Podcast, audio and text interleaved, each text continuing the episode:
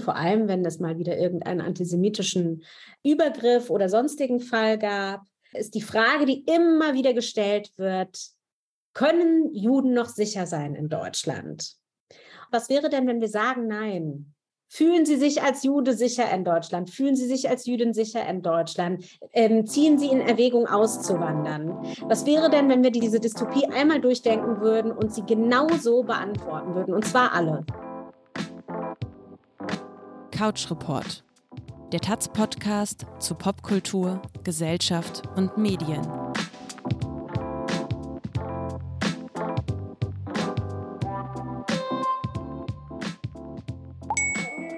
Herzlich willkommen zu dieser neuen Folge Couch Report, unserem Podcast der Taz. Mein Name ist Erika Zinger und ähm, heute habe ich keine Kollegin und auch keinen Kollegen aus meinem Ressort zu Gast, was auch immer schön ist, aber Abwechslung ist auch gut. Ich habe mir einen wunderbaren Gast eingeladen und ich freue mich sehr über diesen Gast und ich bin auch, muss ich zugeben, ein bisschen aufgeregt, denn äh, ich habe die wunderbare Laura Casses eingeladen. Herzlich willkommen, Laura. Vielen, vielen Dank für die Einladung, Erika. Ich glaube, dass einige unserer Hörer und Hörerinnen dich sicherlich schon kennen, aber manchmal kennen einen Leute auch nicht. Es ist einfach so. Und deswegen vielleicht kurz noch mal ein paar Worte zu dir für die Leute, die dich gar nicht kennen. Also, du bist geboren in München, du hast studiert Psychologie und Sozialmanagement. Du bist heute Leiterin der Abteilung für Kommunikation und Digitalisierung der Zentralwohlfahrtsstelle der Juden in Deutschland. Und man kennt dich vor allem, glaube ich, ähm, wenn man so Medien verfolgt, dann als Autorin, also du schreibst immer wieder auch Texte und du trittst in der Öffentlichkeit auf und sprichst da zum Themen, die sich befassen mit der Diversität jüdischer Lebenswelten in Deutschland. Und ich weiß, dass dir in diesem Zusammenhang vor allem auch der Punkt Intersektionalität wichtig ist und auch die Themen oder das Thema Feminismus in diesem Zusammenhang. Ich habe dich natürlich nicht ganz zufällig in diesen Podcast eingeladen. Wir könnten über alles Mögliche sprechen, aber es gibt natürlich auch einen, es gibt auch einen Anlass. Und zwar, weil du ein Buch herausgegeben hast und hier direkt ein ähm, Disclaimer. Ich schlüpfe hier heute in so eine Art von Doppelrolle. Also ich bin einmal die Redakteurin, ähm, die diesen Podcast äh, ja mit äh, organisiert und leitet, aber ich bin auch eine der Autorinnen, die für das Buch, was du herausgegeben hast, einen Text beitragen durfte. Insofern ist es vielleicht heute hier so ein, ich nenne es mal eine Art intimeres Werkstattgespräch. also kein klassisches Interview, was wir hier führen, nur direkt für die Leute, die zuhören, die vielleicht äh, sich fragen, auf was sie sich jetzt hier einzulassen haben. Also dein Buch, das du herausgegeben hast, das heißt, sicher sind wir nicht geblieben. Und du hast zwölf jüdische Autorinnen und Autoren gebeten, mal ihre Sicht auf das Leben in Deutschland zu beschreiben. Das Buch ist jetzt gerade erst vor einigen Tagen rausgekommen, Ende August im Fischer Verlag. Und weil es jetzt so frisch in der Welt ist, würde mich interessieren, wie du dich eigentlich gerade damit fühlst, dass es frisch in der Welt ist.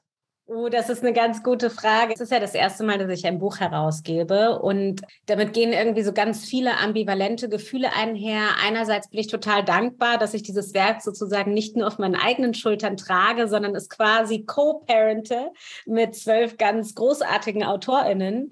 Ähm, also es ist, ja, es ist irgendwie so eine schöne Co-Elternschaft. So fühlt es sich ein bisschen an.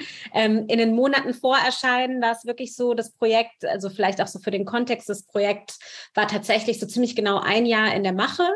Ähm, und in den letzten Wochen und Monaten vor Erscheinung, als ich dann selbst schon alle Texte sehr genau gelesen hatte und sehr gut kannte und aber irgendwie noch so niemand sonst außer einigen wenigen Menschen im Verlag, hatte ich wirklich so das Gefühl, ich fühle mich eigentlich wie ähm, hochschwanger. Also man freut sich total drauf, aber es muss jetzt endlich raus, zumindest im Rahmen meines, also im Rahmen des Ermessens, so wie ich das einschätzen kann, wie sich schwanger sein im letzten Trimester wahrscheinlich anfühlt. Also es ist sehr schön, sehr ähm, reizüberflutend, äh, sehr überwältigend, auch ein bisschen schmerzhaft, ähm, aber es muss dann einfach irgendwann mal raus.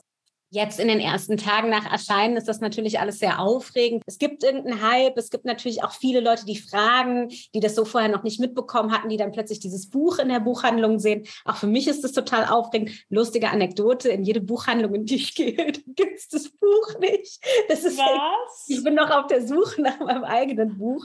Ähm, genau, aber es ist irgendwie, es lässt sich jetzt eigentlich noch so sehr schwer abschätzen, was passiert eigentlich damit. Aber es ist eine aufregende Zeit. Mhm.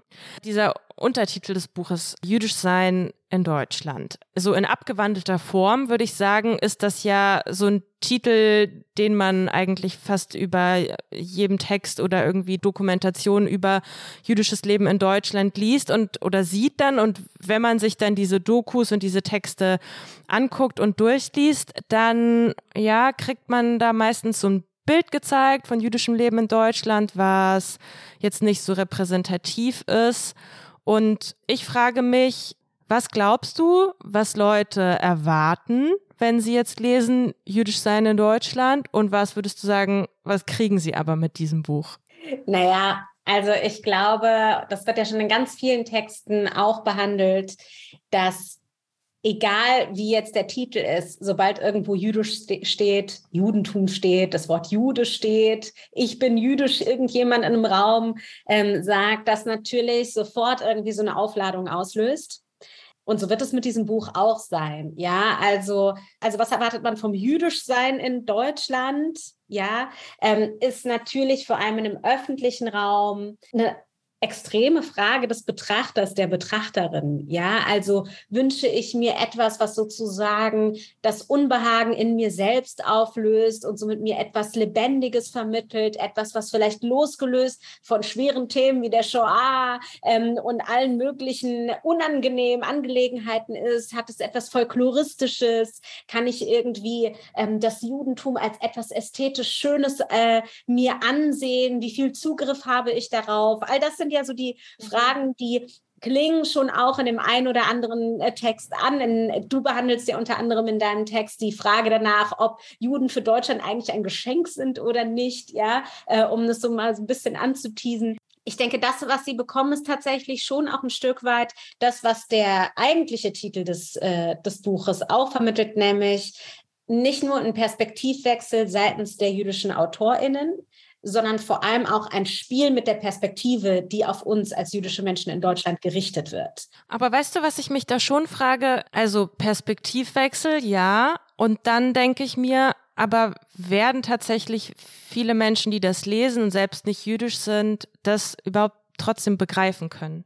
Jetzt außerhalb von, von uns, die wir da einen Beitrag zugeleistet haben, aber andere jüdische Menschen, die dieses Buch lesen und ich glaube, ähm, sicherlich auch nicht mit allem zustimmen würden, was da steht. Also ich glaube, das machen auch die AutorInnen untereinander nicht. Es gibt, glaube ich, irgendwie Sachen, so Bezüge oder Thesen, die äh, so irgendwie vereinbar sind miteinander und gleichzeitig gibt es auch Widersprüche und das finde ich auch das Schöne eigentlich an dem Buch. Also, dass es gar nicht, so wie ich das empfinde, darum geht, irgendwie so eine, so eine Einheit zu zeigen.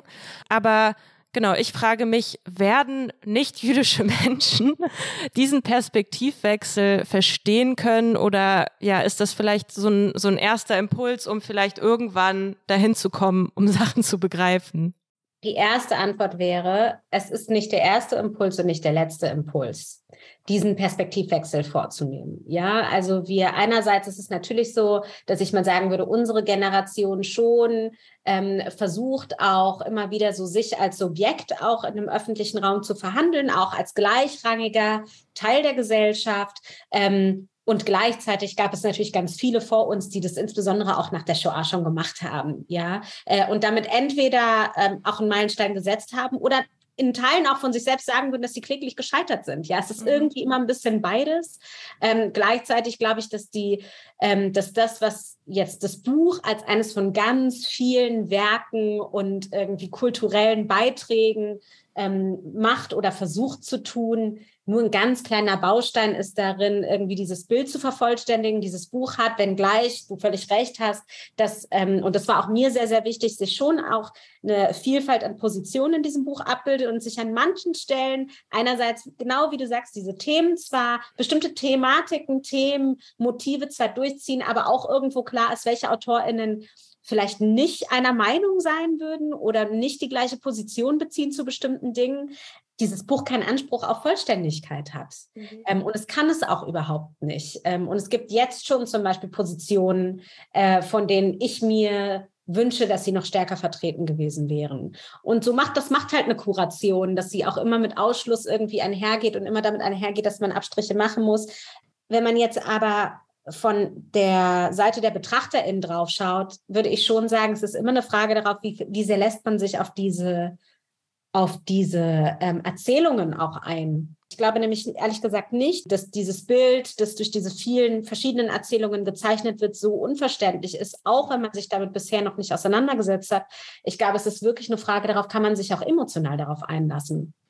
Vielleicht wird es auch gerade dadurch verständlicher, dass es eben sehr unterschiedliche Positionen sind. Dadurch, dass man plötzlich versteht, ah, okay, hier sind Menschen, was sie verbindet, ist, dass sie jüdisch sind, aber sie sprechen zum einen über unterschiedliche Themen, sie haben andere Zugänge, man spürt bei jeder Person vielleicht so den unterschiedlichen Hintergrund und damit meine ich, ist das eine Wissenschaftlerin, ist das ein Journalist, ein Schauspieler, ne? Also so diese unterschiedlichen Hintergründe, die, die prägen auch ein bisschen äh, vielleicht die Textform oder das Thema, mit dem man sich beschäftigt hat oder die Art und Weise, wie man schreibt. Aber eine Frage, die ich dir stellen wollte, weil du gerade gesagt hast, du hast jetzt das Gefühl, wo das Buch draußen ist, es hätte noch Positionen vielleicht gegeben oder Themen, die unbedingt eigentlich noch hätten im Buch sein müssen.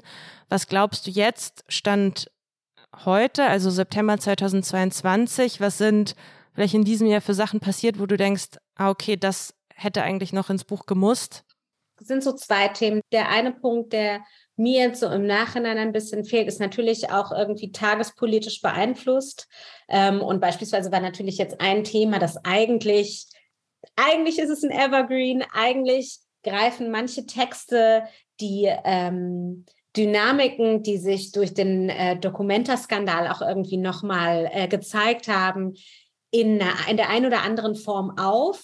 Und gleichzeitig dachte ich irgendwie so, ich wünschte, es gäbe, es gäbe in diesem Buch einen Text, der das, was sich sozusagen auf der Documenta repliziert hat, was wir in allen möglichen Ausführungen kennen, nochmal so richtig auf den Punkt bringt. Der Krieg in der Ukraine beschäftigt, nicht nur beschäftigt, sondern betrifft die jüdische Community so tiefgreifend, dass ich finde, äh, mittlerweile finde, dass es eigentlich nochmal hätte einen ganz eigenen Text dazu geben müssen, was das eigentlich bedeutet. Ähm, der Text von Marina Czerniewski schneidet es ein Stück weit an. Und ich glaube, das wäre wirklich ein Thema gewesen, das nochmal klar gemacht hätte, wer ist die jüdische Community in Deutschland? Mhm. Die Hälfte der jüdischen Community in Deutschland hat ihre Wurzeln in der Ukraine. Ähm, und eigentlich, wenn man es ganz genau nimmt, noch mehr. Also wenn man bis in die dritte und vierte Generation zurückgeht, mhm. dann sind es eigentlich noch viel mehr. Und es ist auch weltweit ein großes Thema. Ähm, das ist ein Thema, von dem ich mir jetzt im Nachhinein gewünscht hätte, dass es einfach noch mehr Platz findet, weil es auch so viel über unsere, über europäische jüdische Geschichte aussagt, nicht nur in Deutschland und ein Teil von uns ist. Und das Dritte ist tatsächlich, dass mir dann letztlich doch auch eine religiösere Perspektive noch gefehlt hat. Rebecca Blady ist natürlich Rabbinerin, aber sie ist insofern eine, ich würde jetzt mal sagen, eine besondere Figur, als dass sie die einzige orthodoxe Rabbinerin ist, äh, die es in Deutschland gibt und somit natürlich schon auch nicht unbedingt alle orthodoxen Personen repräsentieren kann und nicht alle von ihr repräsentiert werden wollen. Und das ist auch völlig in Ordnung. Aber dieses Thema der Repräsentanz ähm, und die Frage danach, wer ist unsere jüdische Community in Deutschland eigentlich, da hatte ich im Nachhinein das Gefühl, da hätte ich mir eigentlich noch mal eine Person gewünscht, ähm, die ähm, dieses Thema der Religion und Orthodoxie auch noch mal einordnet auch weil natürlich wir alle immer danach gefragt werden, auch wenn wir säkular sind. Mhm. Ähm, diese Abgrenzung reicht nicht. Ich finde, es ist nicht hinreichend zu sagen, ich möchte nicht über Religion reden, weil ich säkular bin, sondern natürlich gibt es auch Menschen, für die die Religion als Teil des Judentums in Deutschland super, super wichtig ist. Und es klingt in einigen Texten an, aber das ist zum Beispiel so eine Position, mhm. die ich jetzt im Nachhinein noch gerne drin gehabt hätte. Welche hat dir denn gefehlt? Wenn man an so einem Buch arbeitet, dann ist das ja ein langer Prozess. Du hast gesagt, so jetzt irgendwie der Prozess eines Jahres. Die Texte müssen irgendwie erarbeitet werden, geschrieben werden und überarbeitet werden und dann wird man oft überholt von so aktuellen Geschehnissen. Und ja, wie du sagst, Marina Czerniewski, ihr Text ist der letzte im Buch. Und ein bisschen habe ich das Gefühl, wenn man den Text liest und sie ähm, spricht ja da auch äh, über die Ukraine, dann denkt man, ah, und hier könnte jetzt so ein Anschlussbuch weitergehen eigentlich. Da, wo das Buch endet, könnte jetzt so, äh, sicher sind wir nicht geblieben, Teil zwei. äh, Rate dazu war ein Geheimnis. Äh, es ist lustig, dass du das sagst. Die Texte sind so angeordnet, dass man sie auch von hinten nach vorne lesen kann. Und das hat, hat auch was mit dem Perspektivwechsel zu tun und für mich auch die Idee dahinter ist auch so ein bisschen, das ist im Übrigen auch der Grund, warum der, warum der Titel rechtsbündig gesetzt ist. Also weil man auf Hebräisch von rechts nach links liest und weil jüdische Bücher eben quasi von rechts nach links geschrieben werden. Ähm, und das war irgendwie so ein bisschen, also auf so eine künstlerische Art und Weise irgendwie so mein Wunsch mit dieser, mit der Perspektive auch zu spielen. Das mhm. heißt, wenn man den Text von hinten nach vorne liest, dann ist Marina Czerniewskis Text tatsächlich der erste. Aber insofern ergibt sich ja eine ganz schöne Klammer. Also für die Leute, die dieses Buch noch nicht vor sich haben, es beginnt mit einem Text von dir und es endet mit dem Text von Marina Czerniewski. Ihr Text hat den Titel Zeitreisende. Und das, was sie in ihrem Text so unter anderem beschreibt, ist auch eine Form von Lehre oder Lehrstellen, die sich jetzt ergeben haben durch den Krieg in der Ukraine eine Lehre vielleicht auch, weil durch diesen Krieg bestimmte Orte, auch vor allem Erinnerungsorte, unwiederbringlich verschwunden sind oder auf unbestimmte Zeit nicht betreten werden können und auch eine Form von Retraumatisierung stattgefunden hat.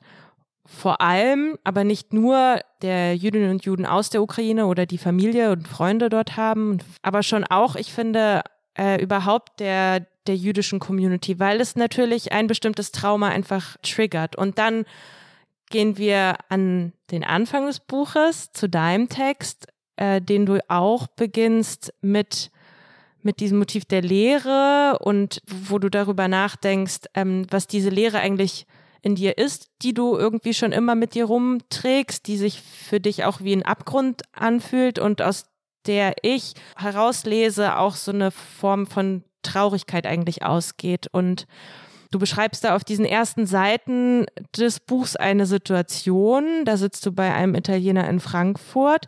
Männer am Nebentisch, die sich sehr laut unterhalten, die sehr raumeinnehmend sind, irgendwie sehr unangenehm auffallen und dann fällt immer wieder die Formulierung bis zur Vergasung, bis zur Vergasung. Und da geht's irgendwie mit dir durch und du erzählst irgendwie so anhand dieses einen Ereignisses und es folgen dann noch weitere dieser Art, sage ich mal, was diese Lehre eigentlich für dich bedeutet und was auch daraus für ein Gefühl von Sicherheit und vielleicht auch Unsicherheit eben ähm, resultiert. Und insofern hast du recht, wenn ich das so betrachte, ist es eigentlich eine wunderschöne Klammer, weil natürlich auch Krieg eine gewisse Unsicherheit mit sich bringt und Trauma. Und die Frage ist, wie findet man in dieser Zeit des Traumas und des Krieges wieder Sicherheit an dem Ort, an dem man lebt, in dem Zuhause, wo man ist und auch in in dem Land, in dem man lebt und in der Community, in der man lebt. Es gibt auch einen Grund, warum zum Beispiel keines der Kapitel, also das Buch, auch für diejenigen, die es noch nicht gelesen haben, ähm, dieses, äh, dieses Buch hat ja insgesamt zwölf Texte ähm, und vier ähm, Kapitel. Es gab zum Beispiel für mich ein ganz expliziten Grund, warum ich nicht ein Kapitel Lehrstellen genannt habe, weil ich finde, dass diese Lehrstellen, die nun mal zum Jüdischsein in Deutschland gehören, in welcher Form auch immer, also die inneren Lehrstellen, die Lehrstellen, die irgendwie gesellschaftlich durch die Vernichtung von sechs Millionen Juden hinterlassen wurden, aber auch eben kulturelle Lehrstellen, die Lehrstellen in der Interaktion, die Lehrstellen, die Menschen in Bezug auf eine Wahrnehmung von Antisemitismus und anderen Diskriminierungen haben, die ziehen sich irgendwie durch jeden Text, also auch durch die Texte, die Utopien zeichnen, auch durch die Texte, die die innerjüdische Kritik üben. Ähm, und, und deshalb war mir das irgendwie wichtig, nicht irgendwie einem Kapitel nur diese Lehrstellen zuzuschreiben, weil sie finden sich eigentlich überall. Es ist interessant, dass du sozusagen auch diese erste Situation jetzt auch rausgegriffen hast. Ich habe mir eigentlich vorgenommen, mit JournalistInnen nicht über diese Situationen zu sprechen, ähm, die ich da beschreibe. Also erstens, weil ich sie nicht mit dem Anspruch geschrieben habe, mein Erleben als besonders dramatisch darzustellen. Ich habe sie da tatsächlich nur reingeschrieben, weil ich finde, dass sie besonders stellvertretende Situationen sind, ehrlich gesagt. Situationen, die die meisten Jüdinnen und Juden, die in Deutschland leben, so oder in anderen Form irgendwie schon mal erlebt haben ich will die überhaupt nicht in einem Sprechen auf mich beziehen, so gar nicht, weil ich finde, dass das, dass damit die Intention der Platzierung auch total verfehlt mhm, ist. Mhm. Also es ist interessant, als dieses Buch kurz vor der Veröffentlichung bei mir zu Hause ankam, habe ich es mitgenommen zum See. Es war noch einer dieser super heißen Tage in Berlin. Habe mich äh, unfassbar gefreut, dass ich es jetzt einmal in der Hand halten kann und von vorne bis hinten durchlese. Habe also angefangen mit deinem Text und habe so ein paar Kapitel durchgelesen, bin dann abends wieder nach Hause gekommen nach diesem Besuch am See dann hat sich ein Nachbar von mir zum wiederholten Male auf seinen Balkon gestellt mit einem Megafon und dachte, er muss quasi der Welt hinaus posaunen, was er, ähm, an was für Dinge er glaubt, und zwar an was für Verschwörungsideologien und dass er ein Fanboy von Attila Hildmann sei. Ähm, hat das jedenfalls über diese ganze Straße geschrien. Alle Menschen sind rausgegangen, haben irgendwie ihn beschimpft und gesagt, er soll aufhören und hat irgendwie über die Impfung geredet und die vierte, vierte Impfung mache frei. Und es war irgendwie so, also komisch, weil ich gerade eben dieses Buch angefangen hatte zu lesen mit dieser Situation oder dieser Situation nennen, die du beschreibst. Und dann ist da dieser Nachbar, der an einem Ort ist, an dem ich mich eigentlich sicher fühlen soll, zu Hause und der anfängt, äh, solche Sachen zu schreien. Also nicht nur zu sagen, sondern wirklich zu schreien durch ein Megafon. Der sogar drohte, seine Waffe zu holen. Also es war wirklich wahnsinnig, was da passierte. Und in dem Moment dachte ich so, warte mal, ich bin irgendwie hier gerade im, im, im falschen Film. Also auch wenn ich das Buch gerade nicht gelesen hätte, wäre es einfach scheiße gewesen. Also ich war total abgefuckt, aber ich habe gleichzeitig so eine merkwürdige Form der Verbundenheit gefühlt, weil ich dachte, ja, klar, äh, das, was du beschreibst und wie du ja auch eben gerade sagst, ist eben kein Einzelfall, sondern es ist etwas, was halt oft passiert und auch gar nicht passieren muss und Juden müssen in der Nähe sein und das mitbekommen, sondern es passiert ja auch ohne, dass sie in der Nähe sind, ohne dass sie adressiert werden. Und das war, das hat mich irgendwie auf der einen Seite traurig gemacht, aber so absurd wie es ist, irgendwie dieses Gefühl der Verbundenheit war irgendwie auch da und dann musste ich irgendwie so viel darüber nachdenken. Mir sagt das jetzt über mich aus, dass ich mich in so einem Moment auf eine komische Art und Weise dann doch eben verbunden fühle jetzt äh, mit dir, wo ich jetzt gerade dein Kapitel gelesen habe.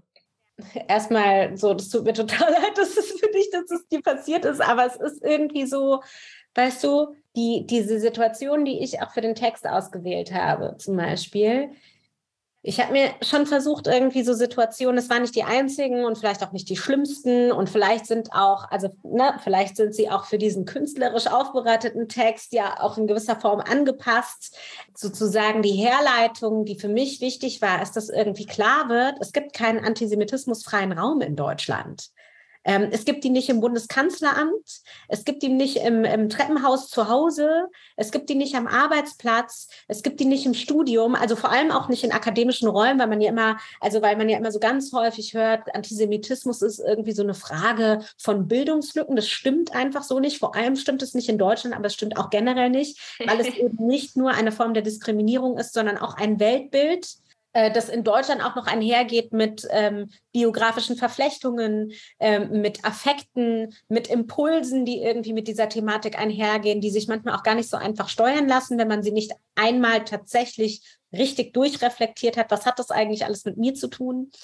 Die andere Sache ist auch, es ist genau wie du sagst, ähm, das ist natürlich weder ein Einzelfall noch ist es so, dass jeder jüdischen Person jeden Tag irgendetwas Schlimmes widerfährt. Und gleichzeitig ist es so, dass natürlich es trotzdem etwas anderes ist als jüdische Person. Ähm, sowas wie bis zur Vergasung, auch wenn es nur so als Superlativ, boah, das ist irgendwie, da geht es weiter bis zur Vergasung. Das war noch nicht mal so krass ideologisch aufgeladen. Es war einfach nur so ein Ausspruch, einfach nur so ein Buh. Ne? also wirklich einfach nur so rausge, sorry den Ausdruck, so rausgeschissen einfach. Ähm, der hat einfach nicht damit gerechnet, dass da jemand hinter ihm sitzt, der sagen könnte, ey, ich habe keinen Bock auf deine Scheiße. Vor allem so eine ideologische Aufladung macht natürlich etwas, insbesondere mit einer jüdischen Person oder mit einer Person, die das betrifft, mit einer Person, die weiß, dass damit eigentlich eine Ideologie assoziiert ist, der auch ein Vernichtungsgedanke innewohnt. Mhm, mhm. Ich glaube, das Gefühl, dass es immer die Möglichkeit gibt, dass so etwas passiert und äh, das ist vielleicht ein guter Anschluss, um mal über den Titel des Buches zu sprechen. Diese Möglichkeit, dass immer etwas passieren könnte, egal in welcher Intensität, allein, dass diese Möglichkeit besteht, allein, dass diese, diese Unsicherheit, die das mit sich bringt, eben da ist, die, finde ich, wird dadurch auch so, äh, so schön deutlich. Und vielleicht magst du Magst du ein bisschen was zu dem, zu der Entstehung des Titels sagen? Also woher kommt dieser Titel? Wie ist der entstanden? Was steckt da für dich dahinter? Es ist gar nicht so einfach, die Herleitung dieses Titels nochmal so zu replizieren. Ähm, tatsächlich ist er entstanden aus ganz vielen unterschiedlichen Ges Gesprächen, in denen ich so versucht habe herauszukristallisieren, wie stellt man sozusagen dar, dass wir eigentlich nicht nur über unser Jüdischsein schreiben, über unser Jüdischsein in Deutschland schreiben, sondern eben auch mit diesem German Gaze auf, auf uns als jüdische Person in Deutschland oder als Person mit jüdischen Perspektiven oder einem jüdischen Erleben, in welcher Form auch immer in Deutschland. Für mich war vor allem ein Thema, ist immer so wiedergekehrt, mit dem ich irgendwie spielen wollte, und das war jüdische Personen, die als solche in die Öffentlichkeit treten und sich zu bestimmten Themen positionieren, vor allem wenn es mal wieder irgendeinen antisemitischen ähm, Übergriff oder sonstigen Fall gab, ist die Frage, die immer wieder gestellt wird, können Juden noch sicher sein in Deutschland? Und das Spiel, das sich irgendwie in meinem Kopf dann immer so weiter entsponnen hat, was wäre denn, wenn wir sagen Nein? Fühlen Sie sich als Jude sicher in Deutschland? Fühlen Sie sich als Jüdin sicher in Deutschland? Ähm, ziehen Sie in Erwägung auszuwandern? Was wäre denn, wenn wir diese, also wenn wir diese Dystopie einmal durchdenken würden und sie genauso beantworten würden? Und zwar alle und diesen Missstand damit eigentlich mal offenlegen, zu sagen, nein, es ist natürlich nicht normal, dass jüdische Einrichtungen polizeilich und von Sicherheitspersonal, das die jüdische Gemeinde in den meisten Fällen selber bezahlen muss, ähm, geschützt wird. Es ist natürlich nicht normal, ähm, dass jüdische Personen eigentlich sich ständig von diesen ganzen Triggern abgrenzen müssen. Also weil eigentlich ständig über Erinnerungskultur gesprochen wird, aber nicht darüber gesprochen wird, wie omnipräsent diese Geschichte eigentlich ist und was sie auch mit jüdischen Personen macht, nämlich ein absoluter Zwang zur maximalen emotionalen Abgrenzung. So. Ähm, und das haben die meisten jüdischen Personen ehrlicherweise in Deutschland auch extrem internalisiert. So. For a reason, ja. Also absolut berechtigterweise auch um sich zu schützen. Also auch an der Stelle ist Sicherheit ein Thema. Die innere Sicherheit, die mentale Sicherheit.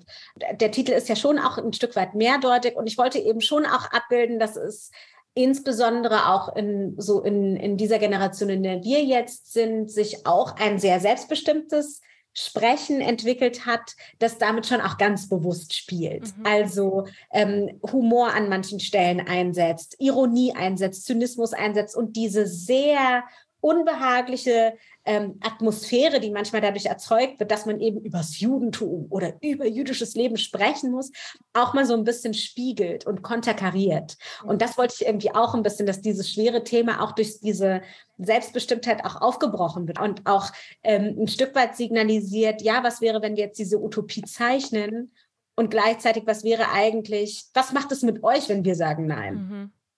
Und das wollte ich irgendwie, ähm, das habe ich mir irgendwie von diesem Titel gewünscht und daraus ist der dann entstanden.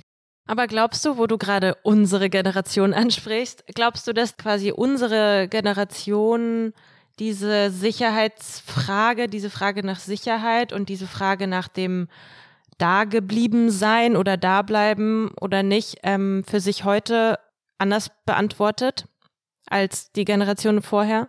Es lässt sich so überhaupt nicht pauschal beantworten, weil es genauso viele Positionen dazu gibt, wie es jüdische Menschen in Deutschland gibt. Also das würde ich gerade in diesem Fall beantworten und noch komplizierter. Ich glaube, dass es sich bei ganz vielen Menschen im Laufe des Lebens verändert.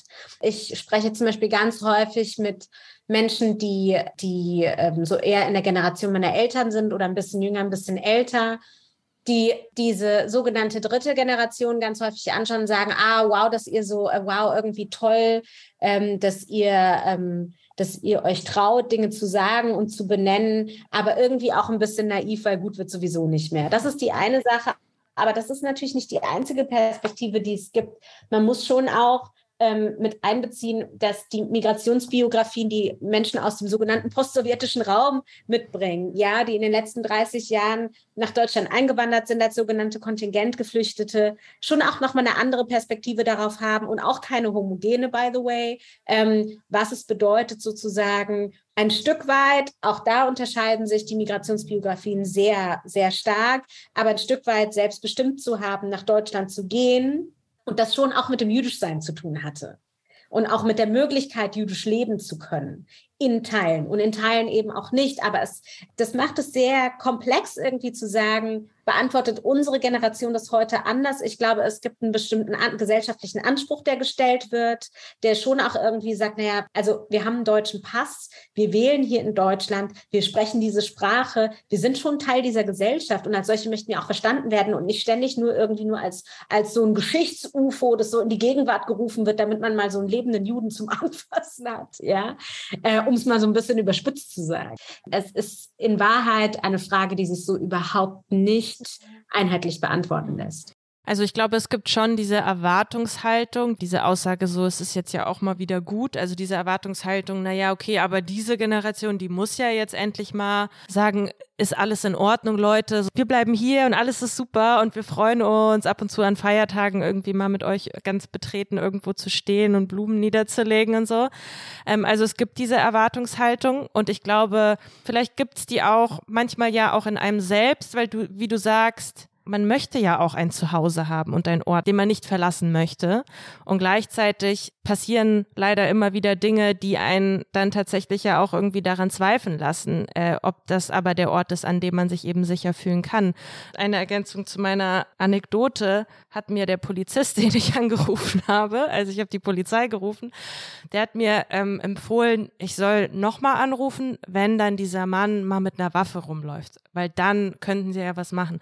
Das ist so die Erfahrung, die man macht irgendwie so als jüdische Person, wenn man sich an die Polizei wendet. Es ist natürlich, es gibt natürlich auch Beispiele, wo die Polizei sicherlich hilft, aber ich will nur sagen, natürlich wirkt das anders auf einen, wenn man jüdisch ist und da in so einer Situation Hilfe einfordert.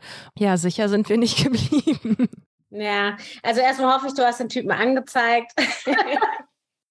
das ist die erste Sache. Und die zweite ist, also die jüdische Community hat natürlich auch insofern ähm, ein ambivalentes äh, Verhältnis zur Polizei, ähm, als dass sich ja vor allem auch in diesen in den rechtsextremen Anschlägen der letzten Jahre auch irgendwie zeigt, welche Rolle staatliche Strukturen in der Verhinderung oder Nichtverhinderung dieser Anschläge gespielt haben oder dann eben nicht.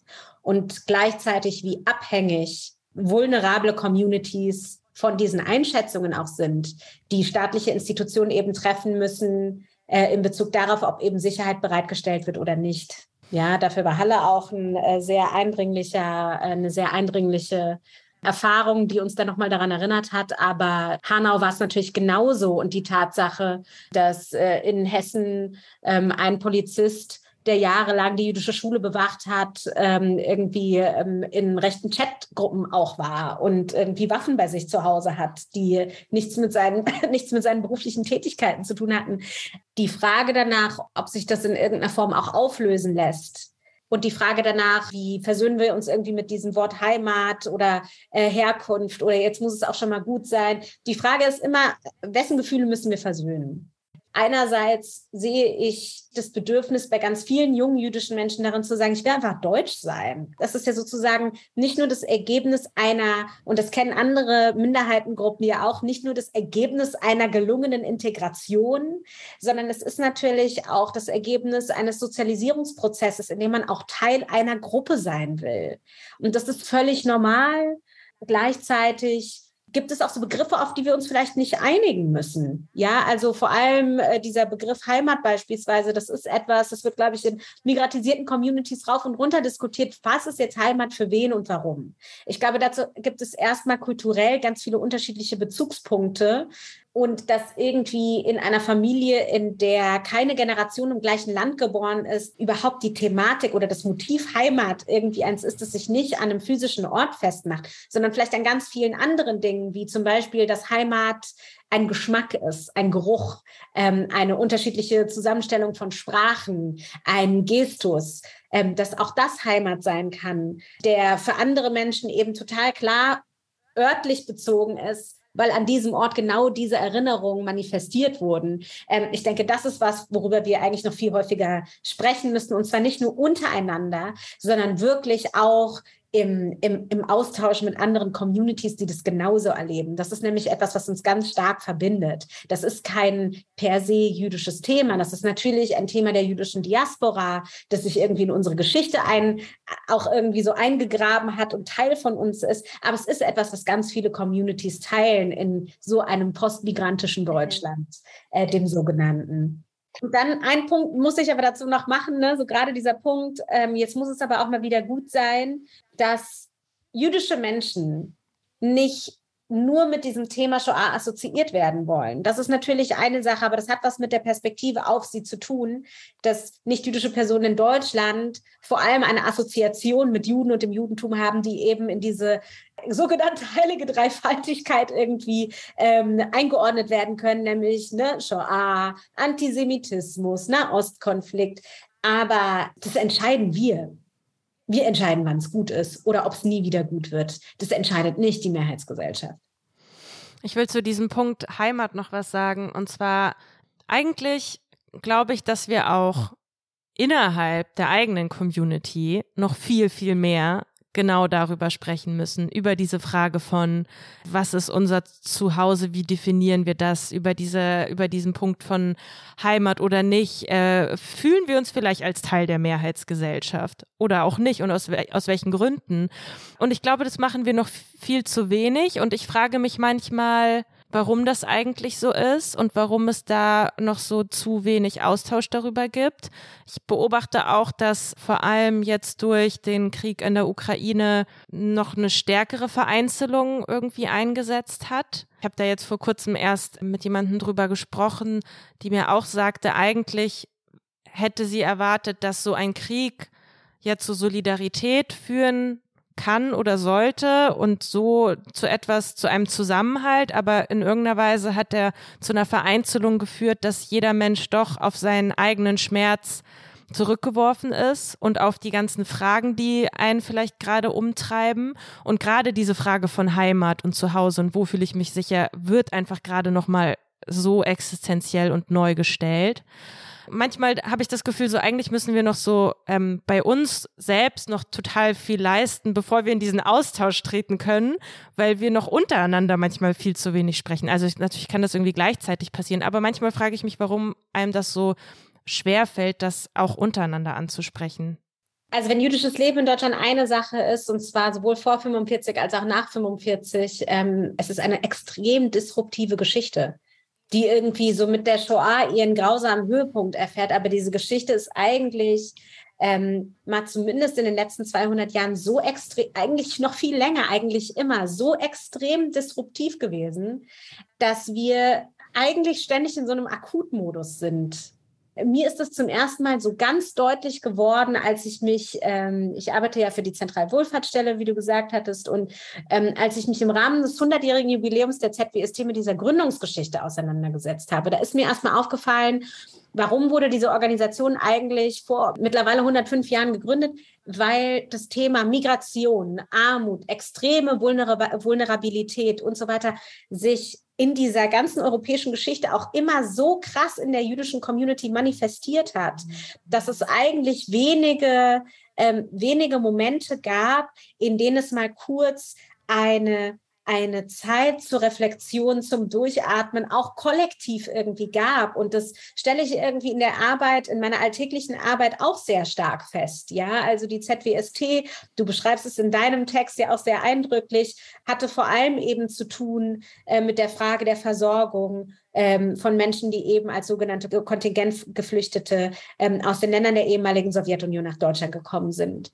Dieser Akutmodus, diese Mammutaufgabe, die da bewältigt werden musste für eine so kleine Community nach dem Krieg, die dann irgendwie damit befasst war, ähm, eine so große Gruppe irgendwie auch zu versorgen, ähm, administrativ, bürokratisch, aber auch sozialarbeiterisch, hat auch diese Organisation stellvertretend für viele, auch jüdische Strukturen, jüdische Gemeinden, dieser Akutmodus hat diese Organisationen eigentlich fast nie verlassen. Und ich glaube, jetzt sind wir an einem Punkt und deswegen ist es auch gar nicht so zufällig, dass es jetzt Dinge gibt wie ähm, auch ne, leichtere Dinge gibt wie äh, nicht nur wissenschaftliche, aber auch da gibt es wahnsinnige Lehrstellen, nicht nur wissenschaftliche Beiträge zu jüdischem Leben und jüdischen Gegenwartspositionen, sondern eben auch hier coole Kurzfilme, ähm, da eine Late-Night-Show, hier so ein Sammelband, ähm, der, der auch für sich irgendwie so einen, einen jungen Sprech beansprucht, ähm, was diese un sehr unterschiedlichen, sehr und, und natürlich viele weitere literarische Erzeugnisse, journalistische Beiträge, ja, man müsste auch an der Stelle deinen Text,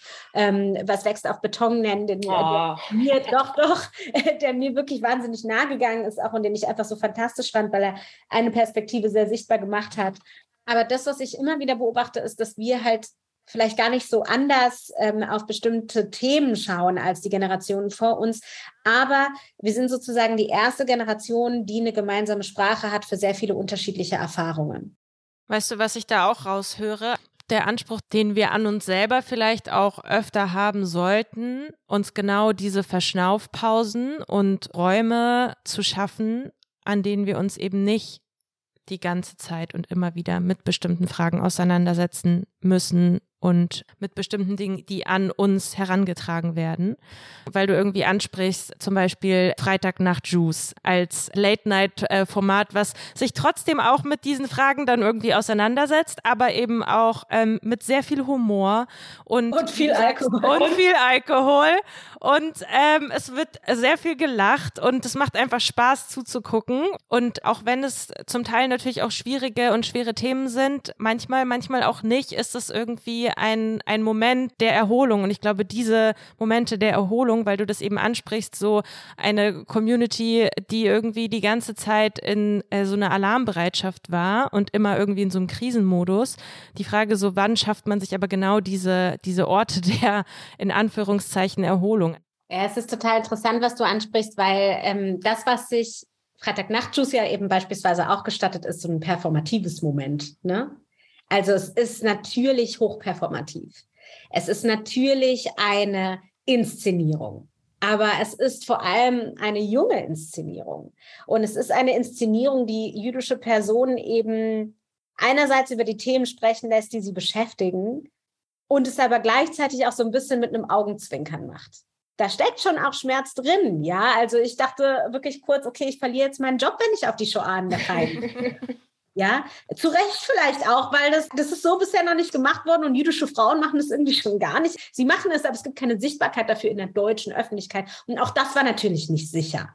Es geht ja nicht nur darum, ist man irgendwie, kann man selbst über sich lachen oder hält die Community selbst auch so ein bisschen so dieses eigene Selbstironische mit dem Augenzwinkern auch aus, ruft es auch Unbehagen in der eigenen Community aus. Safe, ja. Natürlich ist das etwas, was auch aneckt.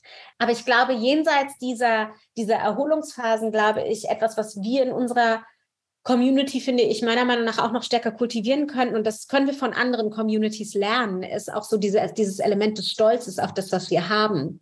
Weil wir so immer konfrontiert werden mit den Abgründen und auch natürlich selber damit konfrontiert sind, weil sie unser Leben begleiten, sind die sind die aufgeladenen Themen, die Abgründe, die schweren Biografien, das Unausgesprochene, das Unverhandelbare, das irgendwie Schmerzliche, dass es uns manchmal schwerfällt, unsere Herkunft auch als eine wahnsinnig große Ressource zu begreifen, als eine kulturelle Ressource, als eine spirituelle Ressource. Aber sie ist eben da.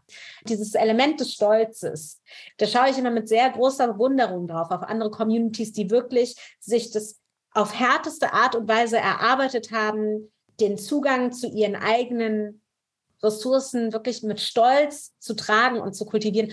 Das kennen wir schon auch, das haben wir schon auch, aber ich finde, wir müssten es uns eigentlich noch mehr erlauben. Und auch davon handeln ja viele Texte.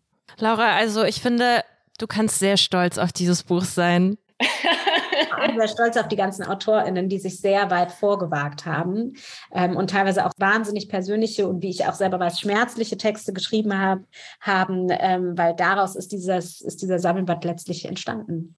Willst du vielleicht noch ein paar abschließende Worte noch einmal kurz zu der Autorenschaft sagen, wer sind diese zwölf Menschen? Also mich haben die Hörerinnen und Hörer jetzt äh, kennengelernt oder kennen vielleicht schon, wenn sie unseren Podcast hören. Aber wen findet man noch in dem Buch? Oh, man findet ganz viele Menschen noch in diesem Buch. Ähm, äh, genau, wie ich schon gesagt hatte, neben mir noch zwölf weitere an der Zahl. Ähm, das sind einmal Deborah Antmann, die Publizistin ist und auch politische Bildnerin, ähm, Rebecca Blady, eine orthodoxe Rabbinerin, die einzige orthodoxe Rabbinerin ähm, in Deutschland, die äh, in ihrem Text auch über ihre Erfahrungen einmal einerseits über ihren ihren spirituellen Weg hin zur Rabbinerin schreibt und gleichzeitig aber eben auch über ihr äh, Überleben des Anschlages in Halle. Marina Czerniewski ähm, ist, in diesem, äh, ist in diesem Buch vertreten, die ähm, eigentlich eine der ähm, ja, profiliertesten Antisemitismus-Expertinnen in diesem Land ist ähm, und sehr viel bildungspolitische Arbeit, viel Forschung in diesem Bereich macht, auch gerade ähm, gerade im Praxisfeld, also eben in der Frage danach, wie, wie tritt Antisemitismus im Schulkontext auf ähm, und so weiter und hat da also wirklich auch Pionierarbeit geleistet. Daniel Donskoy ist äh, vertreten mit einem Text, ähm, eben hast du Freitag Nachtjuice erwähnt. Er ist sozusagen der Macher dieser Show, dieser Late-Night-Show Freitag Nachtjuice ähm, und beschreibt in seinem Text eben auch seinen ja, schmerzlichen Weg als Medienjude. Ähm, genau, Mirna Funk ist vertreten, die äh, ganz vielen auch bekannt ist als mehrfache Autorin äh, von Büchern, die auch von jüdischer Gegenwart handeln. Ähm, sie ist aber auch Kolumnistin, schreibt viel über weibliche Selbstbestimmung, ähm, auch äh, selbstbestimmte Sexualität. Auch das ist irgendwie ähm, so ein Thema, das nicht immer mit äh, jüdischen Frauen assoziiert wird. Auch deshalb war sie für mich sehr wichtig in diesem Buch. Äh, Ruben Gertschikow, der auch Publizist ist, ähm, auch viel politische und aktivistische Arbeit macht ähm, und in seinem Text das Thema der Widerständigkeit äh, behandelt und warum das für ihn und für seine Arbeit irgendwie so eine große Rolle spielt und was eigentlich für ihn persönlich damit zusammenhängt und ähm, was ihn geprägt hat. Shazad Osterer. Ähm, sie ist Journalistin äh, beim Bayerischen Rundfunk ähm, und hat einen Text, sehr wichtigen Text geschrieben, auch zum Thema der selektiven Solidaritäten und äh, Lehrstellen in progressiven und aktivistischen Räumen in Bezug auf Antisemitismus. Ähm, Hannah Piesman hat einen Text beigetragen und hat auch einen ähm, sehr kritischen Blick ähm, in ihrem Text auf sozusagen Strukturen innerhalb der jüdischen Community äh, gerichtet. Deckel und Nina Peretz, die ähm, seit zehn Jahren engagiert sind in der Synagoge Frenkelufer und diese eigentlich in den letzten zehn Jahren wiederbelebt haben. Äh, Richard Schneider, äh, der zwölf Jahre lang der Büroleiter des ähm, ARD-Auslandsstudios in Tel Aviv war ähm, und auch in seinem Text aus der Perspektive der zweiten Generation schreibt. Und last but not least, du, Erika. Also sicher sind wir nicht geblieben. Das sind die Autorinnen des Buchs. Ich hoffe, vielleicht hat diese Folge Spaß gemacht und die HörerInnen haben jetzt Lust, das Buch zu lesen. Ähm, vor allem freue ich mich, dass du bei uns zu Gast warst im Podcast, Laura. Vielen, vielen Dank an dieser Stelle. Vielen, vielen Dank dir für das Gespräch. Es hat mir sehr viel Spaß gemacht. Ja, liebe HörerInnen, schreibt uns, dem Team von Couch Report, gerne, falls ihr zum Beispiel Fragen zu dieser Sendung habt oder auch zu vorherigen Sendungen, falls ihr Anregungen oder Wünsche habt. couchreport.taz.de ist unsere Adresse. Couch Report ist ein Podcast der Taz, gemacht von RedakteurInnen von Taz 2 Medien, dem Ressort für Gesellschaft und Medien. Die technische Betreuung dieses Podcasts hat Nikolai Kühling, redaktionelle Leitung Anne Fromm. Und wie immer will ich am Schluss an dieser Stelle nochmal darauf hinweisen, dass dieser Podcast und übrigens allgemein journalistische Produkte nur möglich sind, weil uns Taz-Leserinnen und Hörerinnen auf ganz unterschiedlichen Wegen unterstützen. Wenn ihr also auch dabei sein möchtet, könnt ihr das über das solidarische Taz Zahl ich und ihr könnt da einen regelmäßigen oder einmaligen Beitrag leisten. Danke also fürs Zuhören und ich würde sagen, bis zum nächsten Mal. Tschüss.